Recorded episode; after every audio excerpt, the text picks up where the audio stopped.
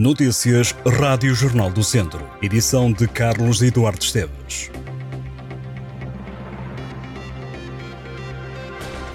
O Académico de Viseu promete foco total no jogo com a Oliveirense, que acontece este sábado no estádio do Fontelo. O Jornal do Centro contactou o clube depois da saída de Jorge Costa do comando técnico. O Académico prefere não se pronunciar e garantiu que todo o grupo de trabalho está a preparar o jogo da jornada 29 da Segunda Liga.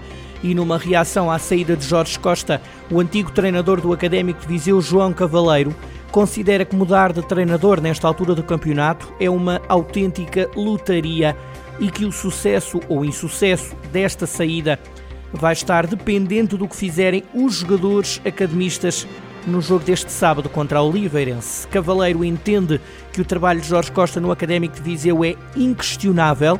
O antigo técnico acrescenta que quem se sentar no banco a liderar a equipa terá zero de responsabilidade no resultado, já que se mudar alguma coisa será pouco inteligente. Em declarações ao Jornal do Centro, João Cavaleiro frisa que se Jorge Costa saiu por não querer que mexessem com as funções que desempenhava, nutrirá ainda mais admiração pelo agora ex-treinador do Académico. Jorge Costa chegou ao clube viziense em setembro de 2022. O Académico estava em 17º lugar, é agora quarto classificado da segunda Liga, a dois pontos do lugar de play-off e a quatro pontos do segundo classificado que sobe diretamente à segunda Liga. Com Jorge Costa, o Académico chegou ainda à Final Four da Taça da Liga e aos quartos de final da Taça de Portugal. As organizações regionais de Aveiro, Coimbra, Guarda e Viseu do PCP exigem a reabertura urgente da linha da Beira Alta e lamentam a derrapagem de mais de 10 meses que está prevista nos prazos das obras. Em comunicado, as estruturas do PCP lembram que o troço Pampilhosa-Guarda da linha da Beira Alta foi encerrado para obras em abril de 2022 com a promessa de reabertura em janeiro de 2023. Os comunistas entendem que o que aconteceu no troço Covilha Guarda da linha da Beira Alta, que esteve encerrado durante 12 anos, não pode voltar a repetir-se.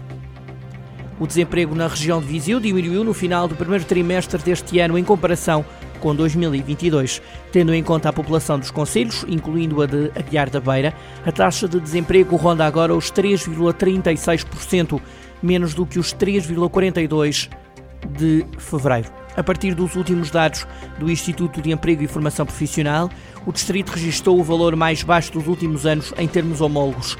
Há 10 anos, em março de 2013, a região de Viseu tinha um total de 25.994 desempregados, mais 14.005 do que os números atuais. No final do passado mês de março, estavam inscritas 11.989 pessoas nos centros de emprego, menos 374 do que no ano passado.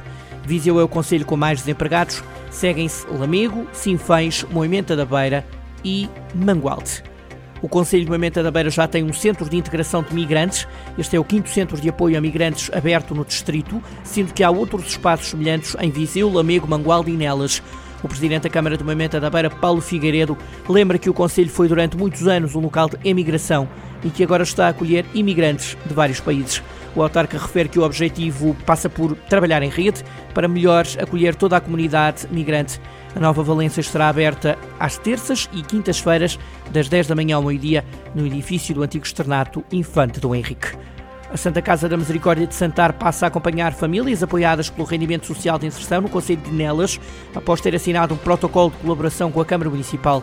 A autarquia, que recentemente assumiu novas competências na ação social, passou a ser responsável pelo serviço de atendimento e acompanhamento social do Conselho, que acompanha pessoas e famílias em situação de vulnerabilidade e exclusão social. O Serviço de Atendimento e Acompanhamento Social de Nelas funciona agora no Serviço Municipal de Apoio à Economia Social da Câmara Municipal, no edifício multiusos, todas as quartas-feiras ou mediante marcação. O Festival de Teatro de Viseu vai na edição número 22 e regressa no final de maio com a participação de grupos de teatro do Conselho. As inscrições já estão abertas, decorrem até ao próximo dia 5 de maio. Podem participar escolas, associações, coletividades, organismos e outras instituições da região. O mote é Viseu 900, comemorando os 900 anos da atribuição do Foral de Dona Teresa à cidade de Viriato. O Festival de Teatro vai atribuir em cada escalão das categorias escolares e associações e instituições os prémios de melhor peça, melhor interpretação feminina e melhor interpretação masculina. O evento integra também o prémio Osório Mateus ao melhor texto original. Os grupos interessados em participar deverão formalizar a inscrição mediante o preenchimento do formulário e a entrega à Unidade Orgânica de Programa e Equipamentos da Divisão de Cultura e Turismo da Câmara Municipal ou ao e-mail cultura.cmviseu.pt. Estas e outras notícias em jornaldocentro.pt.